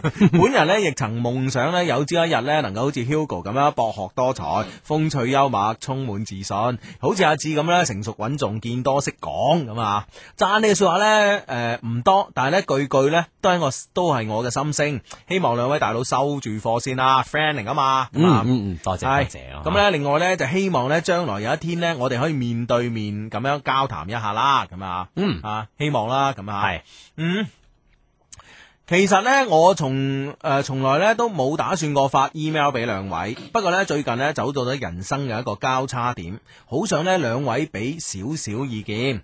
件事係咁嘅，本人呢，從小嘅夢想呢，就係、能夠成為一個成功嘅商人啊。所以咧，從大專畢業之後咧，又出國留學，打算咧打好啲基礎。結果一出國咧就係四年啦，仲有半年咧就畢業啦，咁啊，係啦，咁啊畢業啦，畢業又點咧？咁啊。嗯，創業啦係咪 先？哦系啦，咁啊播完呢個廣告之後呢，慢慢同诶、呃大家分享。系啦，咁啊，啱啱嗰封 email 咧就讀到咧就話，诶出國一出四诶、一出就四年啦，仲有半年咧就畢業啦。佢話留學期間咧都诶、呃都诶、呃留學期間冇唔打算回到國內為自己嘅事業打拼嘅，即係都一定諗住啦吓。越到就嚟畢業咧就越有衝勁咯，為咗更快咁樣邁出事業嘅第一步啊！小弟已喺已經喺月前咧利用假期咧回國喺河源咧成立咗間公司，嗯。哦即刻動手啦！系啊，同時咧亦有親戚咧幫忙揾，诶、呃亦有叫呢個親戚幫忙揾一下合作嘅機會。最近呢，有消息啦，有一個合作嘅機會，但咧只係意向嘅階段。對方嘅公司咧已經成功咁樣發展咗幾個中小型，诶、呃已經有成功發展咗幾個中小型樓盤嘅經驗。工程師、建築隊嘅條件呢都诶、呃具備啦，咁啊。而小弟嘅公司啱啱成立，乜都冇。如果可以合作嘅話呢，對我哋公司嚟講呢，好有利。不過呢，點會咁容易啊？萬事起頭難啊嘛！對方呢已經着手打算開發一塊地皮，地理位置優良啊，自然成诶、呃自然成本就大啲啦。希望呢，我方能夠出資約九百萬左右，大家呢各出資一半左右，其他嘅事呢，可以用佢公司嘅。當然啦，我亦可以安排人诶、呃人手入去學習同埋監督啦。基本上呢，可以排除欺騙嘅可能性，咁啊。估計呢，诶、有一千萬左右嘅回報啦。其實呢，我就對回報多少呢冇咁關心嘅，因為第一次做生意，想學習一下程序，同埋加入呢個行業，打好一啲人際關係基礎為主。問題係咁樣啊，小弟呢，第一次呢出嚟做嘢，就問屋企人攞咁大一筆錢，心理上呢，有啲過唔到自己個關。嗯，如果我真係要求嘅話呢，屋企人呢應該會應承嘅。咁啊，佢好，不過呢，九百萬呢對屋企人嚟講呢，都唔係一個太細嘅數目，咁啊，嗯咁啊，相低，你哋覺得我應該點做呢？啊，咁樣。即係創業咁樣嗬，啊係啦但係咧就又未有第一桶金啊系啦，咁啊，另外 P.S. 啊，地皮咧喺河源市區，咁啊，兩位應該都有一定嘅了解啦。發展房地產嘅前景好唔好啊？咁啊，咁梗係好啦，係咪先？嗬，係啦，啊，即係诶，呃房地產係支柱產業啊嘛，而家即係诶，即係呢個呃呢個呢個啊，呢呢呢個係邊個講噶？嗰個咩？诶啊，邊個嘅咩總經濟師講噶？早排喺個咩會度講啊啊嘛？總經濟師添，係係啊係啊，支柱產業啊，嗯，唔好理邊個啦，反正係支柱產業啦，吓，嗯， 係啦，咁啊，诶，嗱，其實我覺得呢個行當咧，小弟又熟啲咁啊，係係係係啦，咁啊，我覺得咧就話你如果排除咗欺騙嘅可能性咧，嗯就即係你就冇嘢驚啦，我同你講，係啦，你咁就又冇嘢驚又啦。賺硬啦，係 咪先？就冇嘢驚啦你，啊所以我同你講，即係我覺得咧最 最大問題就係欺騙嘅可能性嗰度，嗯即係第一就係話誒呢間公司佢有錢咁啊，咁啊有誒誒有塊地，但係咧又唔夠錢開發，揾你栽埋去咁樣，係啦，啊就貪你嗰九百萬咁啊嗯哼啊咁樣當然係最好啦，即係如果如果係真係個手頭上緊，又爭九百萬開到工，咁啊誒大佬咁啊你你你俾啦，你俾啦，夾埋一齊做啦，咁啊最好啦，係最單純嘅呢個呢個呢個誒一件事啊一個一都個一個合作嘅理由啦。係啊哈嗯哼但問題咧就話咧，即係你都知啦，邊有咁易啊？係咪先？嗯咁所以咧，我我覺得咧就係話誒，你咩都冇嘅，人哋揾你合作就係為咗你你有嗰你有錢，系啦，就係為咗你嗰九百萬，係咪嗯哼先？哼人際啊咩都可能冇嘅咁樣啊，係咁你更加要看緊呢九百萬 啦，係咪先？啊哈，件事係咁樣睇系㗎嘛嗯冇錯咁啊，當然啦，我哋嘅 friend 都有意識到呢個問題，佢話即係除要派人去學嘢嘅同時咧，亦都要有監監督嘅人，嗯哇！知太容易啦，係嘛太容易啦！即係你揾人喺佢啲住都冇問題噶，單樣呃得到啊，係即係唔係話呃唔呃啊，而係咧就話件事咧，其實你雖然而家我哋嘅我我我我哋嘅 friend 你又冇打名出嚟啊，佢冇冇寫名咯咁就唉係嘛，咁匿名啊！我梗 係 啦，啊坐坐擁千萬身家都要匿匿地明㗎啦，系啦，唔係關鍵咧就係咁樣，關鍵咧就係話诶，誒哎呀你你又打斷我啦， 係關鍵咧就話诶、誒做生意啲嘢咧。我覺得你當然你而家你覺得話即係，誒、哎以後回報其實我唔考慮啦，我係一想入行嘅。但係問題你眼睜睜見到有啲唔公平嘅事發生嘅時候咧，你係咪真係會咁諗咧？啊哈你嘅心態仲係咪可以真係咁平和咧？系啦，冇错，因为嗯毕竟咧，你系你系有个投入啦，吓系啊，你投入嘅同時咧，咁啊，到時望到有回報嘅時候咧，嗯哼其實你自己會去會計數啊，係啊會去衡量呢件事啊，系啊，嗯哼咁所以咧，我覺得咧就話，當然有呢個合作機會係一個好機會，我都亦承認呢個好機會。但問題咧就話，誒、誒、你點樣去監管成個過程之嗯中，成、個過程之中，同埋你真係未做過生意，我同你講，特別喺未喺未喺誒國內做生意，嗯你未未喺國內做過生意，所以我覺得咧，你應該咧就。當然你嘅錢係問屋企人攞，但係咧我都希望咧你咧係問屋企人攞到意見咧，同埋屋企可以有個人咧係經驗豐富啲人咧係拍住你一齊做。係啦，即係嗯問問佢攞錢嘅同時，亦都係徵詢屋企人嘅意見，系啦，咁其實咧有兩個好處嘅，第一個好處咧就係有一個經驗比較豐富嘅人傍住你啦，呢、個第一。第二咧就話，同時呢九百萬都唔係你噶嘛，係你屋企人噶嘛，咁你亦誒、呃你亦某種程度上俾你屋企人一個定心丸，嗱，你都可以監 管監管住我啲錢點使嘅。係啦，啊都為屋企人揾錢㗎啦。係係嗯係啦，一就有呢個即係即係即係長輩嘅意見嗯啦，哼二亦都係咧可以咧就係更加幫到你喺國內做生意咧，係啊的確真係，唉，好多即嘢係我少啲轉數都都弊啊，啊係啊係啊，係唔係有時你轉數快一滯，你又過咗龍喎，又唔夠佢轉 慢，又唔夠。夠轉慢嗰啲玩係嘛？系啊，好難㗎有時， 弊啦即即唔係未未入行咪難啲咯，入咗行咪易咯咁吓。係啦但係咧關鍵咧就係你你你講得啱，我覺得我哋呢個 friend 好啊，即係話第一次咧涉足呢個房地產咧，一定要诶所有嘅嘢啊喺房地產嘅運作之中咧，所有嘅嘢你都要知。嗯，如果唔係，你就算你賺到錢啊，其實你你係冇賺到任何經驗嘅嚟講咧，你其實都係一個蝕，你都係一個蝕本生意。係你明唔明白？係啦，所有嘅啊诶，誒所有階段運作啲關係吓，嗯哼啊，都要去深入去了解學習係咁係啊。即係你誒、呃我哋呢個 friend 唔係一個大集團啊嘛，誒、嗯我我可能投資錢落房地產度，我揾揾到就得啦，咁啊誒、呃可能個回報啊唔係要求太多啊，十五個 percent 咁啊 OK 啦，或者十個 percent 咁啊，咁、當然以大集團特別上市公司嚟運作，我覺得係一啲問題都冇啊，完全交低俾下邊啲人做啦，係咪先？係咁但係咧問題係你啲錢咧係自己真金白銀誒、呃、問屋企人借翻嚟嘅，仲要係，嗯咁、所以咧你應該係通過呢件事係學多啲嘢咧係緊要啲咯。啊！但係咧，亦唔係話真係喂，該你賺嘅錢你你唔賺喎，咁又唔係喎，另外一件事嚟喎呢啲。嗯嗯嗯，係啦，咁啊，我哋等呢個 friend 翻嚟啊，再半年啊，嗯 等你好消息咁啊係啊，希望你成功啦，friend 嚟噶嘛。係嚇何願啊？何源我成日都去㗎啦。啊係嘛？係啊係 喎，係喎，係喎好咁啊，誒唔知啲 friend 咧喺心機旁邊咧就啊。有冇期待知道呢？原來全球男性呢，吓、對於誒啱啱嗰十個問題呢係點睇嘅呢？嗯啊佢哋嘅咁答啊案係點樣樣係咧？啊係啊係啊邊個係啊統計咁樣？嗯，嗯哦，使唔使睇下我哋啲 friend 嘅答案先 啦？嗯好啊好啊好啊 哇！。雲浮 friend 係咁樣講，佢話我最想同我誒呢一世最愛嘅人咧，坐喺飛機上咁哦嗯樣，同埋最想得到佢嘅愛。而我最想大嘅地方就係我對胸啦，唔好誤會我係 男嘅，啊你想見石嗰啲咁啊？系啦，咁啊，呢個 friend 咧就話最不能夠接受嘅死亡方式咧就係激死。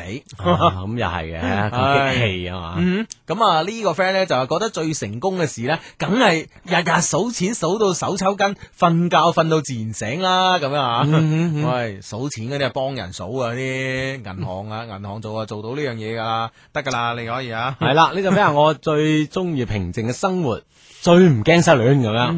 希望我樣最靚，希望我體型再大啲咁樣啊！誒，好似你咁樣，佢 話我係天氣先生咁 樣。呢個 friend 衰啊，呢個 friend 衰。點啊點啊點啊！佢話誒，佢話咧最懷念咧就係一百年前咧，佢呢、個呃誒誒飲花酒係合法嘅，啊為你好嘅大佬，誒、真係啊 呢，個 friend 同樣都好 衰，佢好懷疑一百年前中國古代啊，啊一夫多妻制 咁，啊清朝啊。啊真係唉，咁啊，唉，呢個咁 friend 多好嘢，一百年前咁多好嘢啊，佢唔懷念啊，真 係。唉真係呢個 friend 話最不能夠接受嘅死亡方式係情殺，咁啊真係喎嚇，係啊即係無啦啦，即係啊追到個女仔咁樣，俾個情敵殺鬼死咗，係啊，呢個美招人死啊！我就愛一個人嘛，啊是吧？ 唉，真係啊，嗯唉，咁啊呢誒呃呢呢呢個 friend 咧就係咁樣講，誒佢話誒我睇下先啊，佢最最中意佢話我希望一個膽最大咁嗯樣，膽大就咩啊就夠膽做啦嘛咁係樣。譬如追女仔咁樣，哦咁啊哎哦，即係邊度最大啊？膽大咁樣。嗱，阿志咁咧，我哋呢個 friend 咧 send 個 email send 俾我啦，所以我就知啦啊吓。咁樣嗯嗱，不如玩誒，同你玩下吓。好啊，好啊，好啊啊！嗱，你最想擁有啲乜嘢咧？咁樣啊，啊，嗯最最想擁有啲咩係啊？啊，你啊，啊，一就係咩啦，係咪先？權力二啊錢財咁，係啊！呢個佛山 friend 話我最想擁有一台瑪莎拉蒂，我係佛山嘅小號咁啊。係嘛？哦，係嘛？咁我諗誒，即係話誒。一個咩咧？即係我好同意頭先一個 friend 發誒、短信上嚟，佢話享受啲咩啊？誒、平淡富足，啊系啦嗯，平凡富足嘅生活咁樣，嗯嗯咁幾好啊，係嘛？啊又富足又平凡咁 樣，OK 啊呢啲，係啊，啊，係啊，系咁啊！呢個呢诶呢個 friend 咧就話咧诶嚟自湛江啊，佢話我最想擁有嘅咧就係繼續創造財富嘅腦袋，即係而家都有有啦。 嗯，诶、呃坐喺飛機隔離咧係我嘅愛人，最想完最想擁有咧就完美嘅心臟啊！呢、個代表健康，最怕老咗咧冇能力做我感興趣嘅事咁啊！嗯係係啦，啊，啊！呢、個 friend 話我最不能夠忍受嘅死法係餓死，哎因為肚餓實在太難受 啦。呀，啊阿阿小 van 就話我希望對社會貢獻最大，Uh-huh 最想擁有高智慧咁樣，啊系嗯啊啦，咁你最想擁有咩咧？我最最想擁有，嗯誒，呃其實我唔係好想擁有高高智慧嘅，嗯，啊，我我你頭先咪答咗你，我想擁有咩？力同埋 金錢，平凡 富足，唉啊，你個人真係。我就我諗啊，兜一圈睇你 仲記唔記得仲啊？係仲記得權力金錢，啊 仲記唔記得你係你講嗰個大 話？ 平凡富足。唉，權力金錢啦，啊！喂，呢、個小 van 啊，哇，好掂啊！呢小 van，小 van 話咧就想擁有高智慧啊。啊係原啦，來咧喺全球幾十個國家對男性咧做咗不同嘅調查咧，嗯，誒擁你最想擁有乜嘢咧？對於男性嚟講咧，絕頂聰明係佔嘅比例係最高嘅，哦係佔百分之三十二啊！即係百分之三十二嘅男性咧，希望自己擁有絕頂聰明。頂聰明，即係係啦高智慧、高智商，啊系啦，，同小 van 嘅答案係一樣哇！小 van 就係主流啊。係啦，係啦，呢個係啦男性嘅主流啊，你係咁第二個人最想擁有係咩呢？男性最想去擁有呢就係長生不老。啊哈長壽啊，係啦係啊。咁而排第三呢就係力大無窮啊！誒誒，我真係我我呢呢呢呢個個答反案而出乎意料啊，係咯，我覺得喺冷兵器時代呢，就即係呢樣嘢可能比係較重啊，要一把啦。青龍偃月刀咁重百幾斤嘅， 耍起身咁樣啊，係啦係啦係啦，哦啊咁啊，所以呢樣嘢我真我我真係有啲意外啊！嗯而排第四嘅呢，就係健步如飛啊， 誒，行路快啊！哦我覺得呢啲都係哦神行太保啊，大眾 啊，系啊，我覺得呢啲 係咪都都係即係可能喺诶北歐國家啲人會咁咧？啊哈嗯，係咯，啊，真係。啊，即係即係即係第三、第四點啦啊吓，輕輕就有啲出乎意料。係啊係啊，啊。嗯但係呢個真係全球男性主流嚟嘅。 係啦，咁啊，咁咧就誒誒嗱，先誒、先講下呢個第誒、全球男性嘅主流最最多最多人選擇咧就絕頂聰明啊！嗯，咁咧原來咧澳大利亞嘅研究人員發現咧，男人越聰明咧就越性感。哦亦越受女誒、女性嘅歡迎啊，從而想讓自己變聰明咧，就要多啲行路。哦，啊，美國咧呢、呢個伊利諾伊大學嘅研究表明呢，如每個星期咧抽三日嘅時間呢，每天快步走四十五分鐘嘅人呢，六個月之後，心理嘅適應能力同埋注意力啊，都提高咗十五個 percent 嘅。哇，咁有效啊！係，啊，所以呢，原來呢，就絕頂聰明同健步如飛啊，真係有即係係即係有關關聯。聯嘅喎。嗬係啊，嗱，所以呢，但係佢目的都係想有性感吸引異性啫 嘛。係咪先？咁有錯咩？咁冇錯 嘅，冇冇錯嘅，冇錯噶嘛，係咪先？OK，咁啊揸緊時間啦。第二個問題啊，阿志，飛機上你最願意同邊個坐隔離位？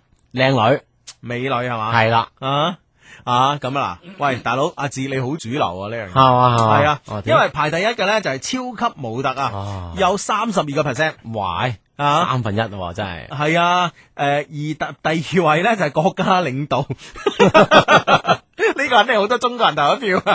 係 啦，誒，先翻個領導路啦，係咪先？ 哎呀，汪總，汪總，哎呀，這邊胡總，胡總，我坐你們中間合適嗎？没事没事，做吧 做啊吧。唉，咁样，系咁样，所以咧啊，真系诶、而第三個選擇咧係喜劇演員啊，啊，即系唔闷啊，長途機啊，係啊，誒黃子華咁啊，佢喐，啊佢聽我坐飛機唔出聲 喎。唉，咁啊，而第四咧就係誒老闆大有錢佬。啊，成哥， 你咁樣啊，你咁啊，咁你都坐飛機啊 你？你都坐飛機， 你唔係有私人飛機嘅咩？ 咁唉，咁樣係啦，咁啊即係同啲大老闆即係拉住坐咁樣啊。系啊系啊哦，因為咧根據呢、個个呃英國皇家學會生物學學部咧嘅一份诶、呃、报告顯示咧，男性喺凝視美女嘅時候咧，會觸動大腦嘅滿足中樞啊，嗯從而產生快感。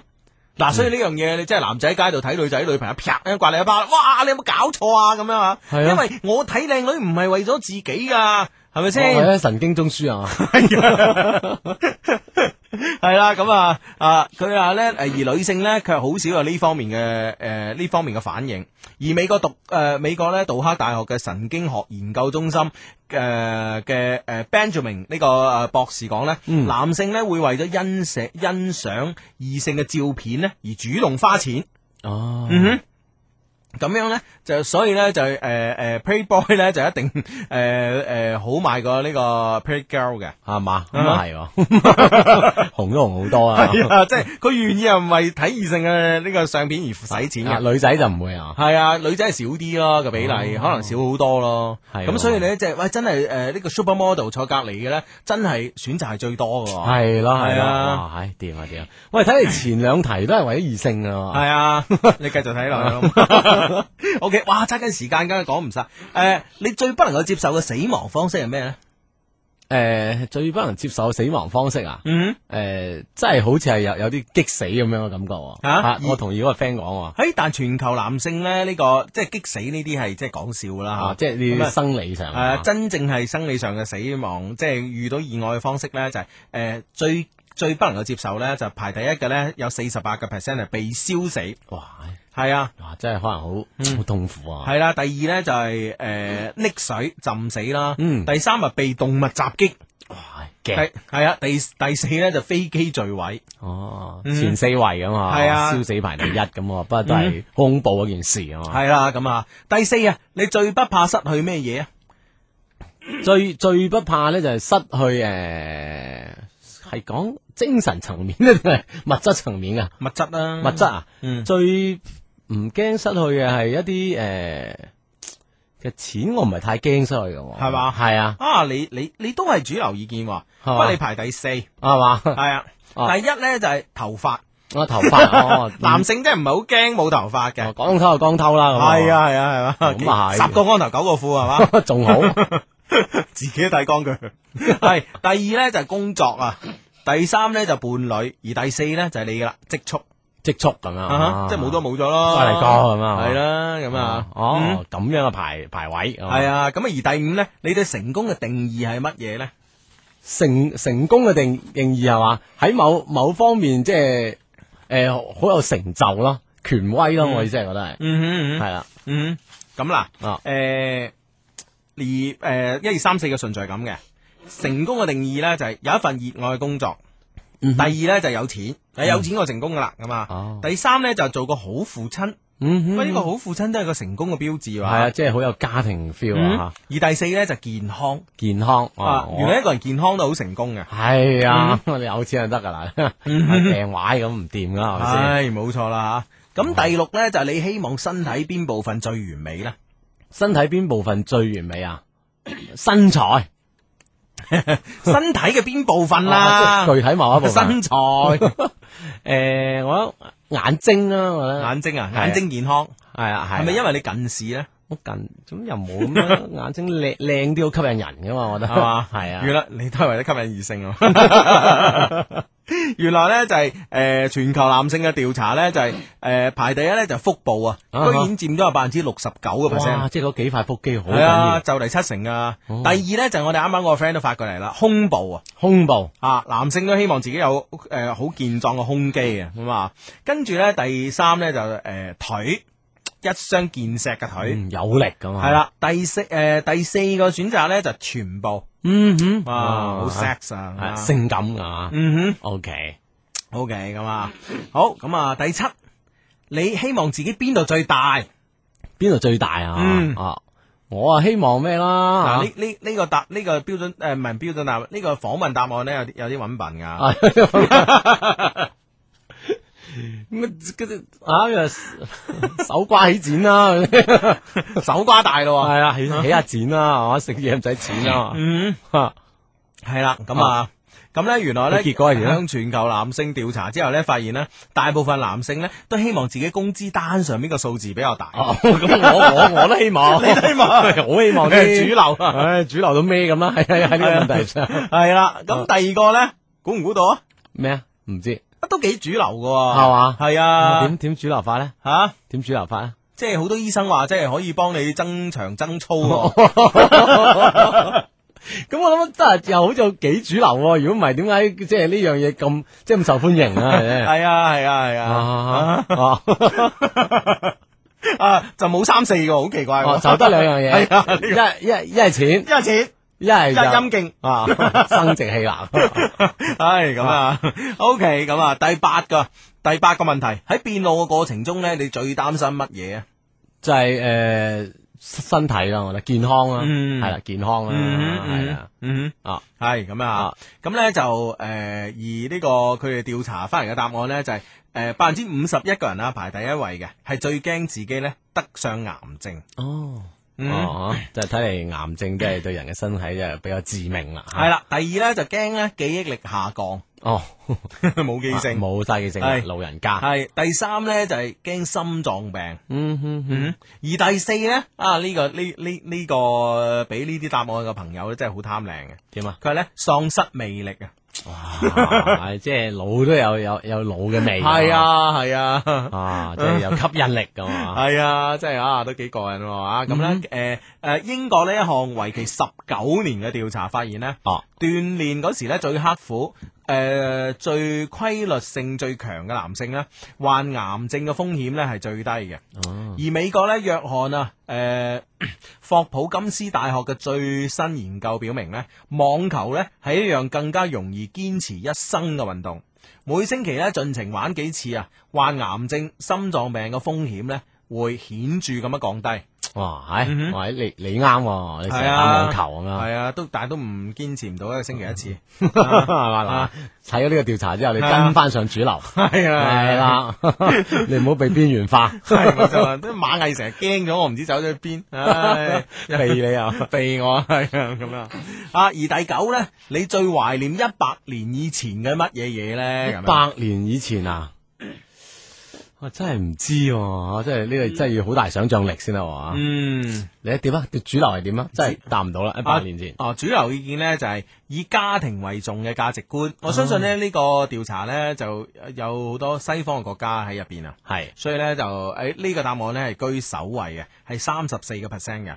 之後咧就鄰里關係和睦嚇。誒呢樣嘢我覺得都唔係一百年前，好似好似十幾廿年前大家關係都好啲，而家反而即係關埋門唔識對對誒。係咯，就係係就係冷漠咗啲咁樣。係啊係啊誒而誒、第三咧啊好得意啊，就係、嗯媒體較少，啊，即係冇咁多衝擊啊！你哋係啊，係啊，媒體較少。哦而第四咧就沒有網絡啊，竟然咧都有兩個 percent 㗎。哦，兩個 percent 人係啊啊，唔想擁有網絡。係啊，哦，即係喺呢個資訊發達嘅年代咧，嗯可能又亦都同而帶嚟好多嘅滋擾啊，係嚇啊，咁啊，咁樣嘅諗法啊原來嘛，都有噶吓。啊十大問題啦，咁啊未對方啊仲有仲有咩第十，仲有第 十，係啊，你曾經背叛過你自己嘅妻子嘛？咁呢啲係以翻人事答噶啦，咁我梗係答冇啦，係咪先係啦，咁樣啊，係嗱，有噶，有有解釋噶，咁啊，嗯嗯，嗱，答案咧就係百分之五十二嘅人咧話冇嘅，係，話有嘅咧係佔咗百分之三十九嗯，啊，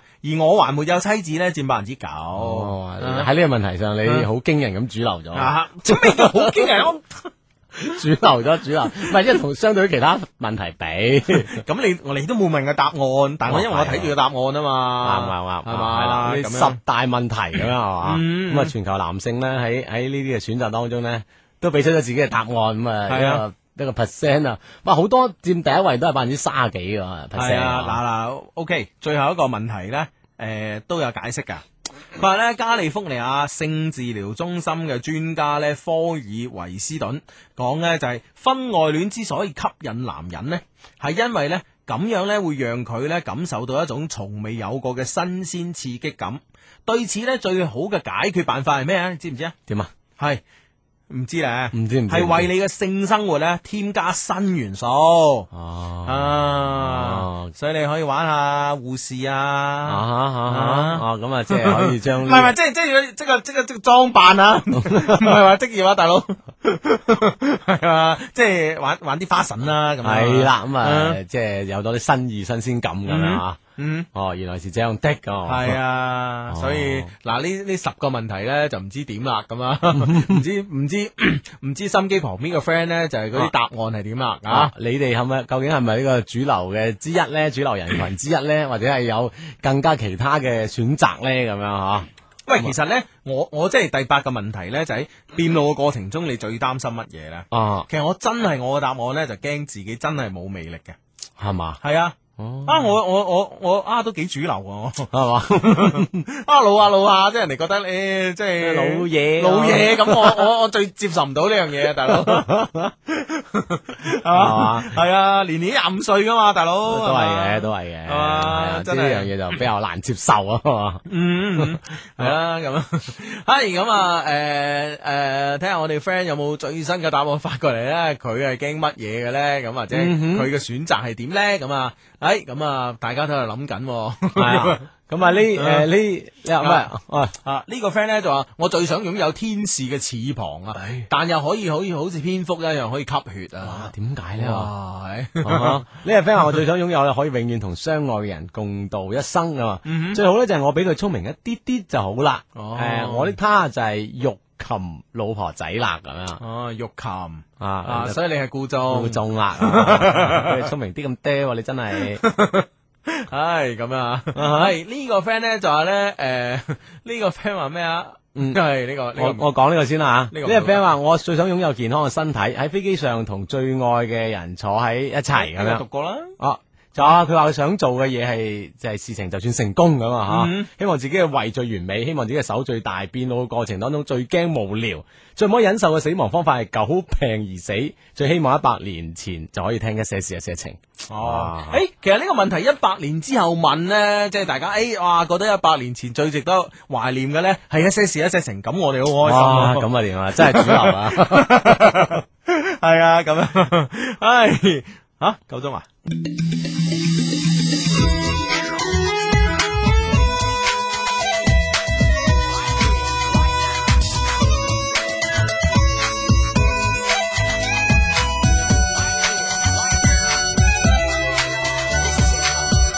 Music FM 广东电台音乐之声，音乐娱乐第一台，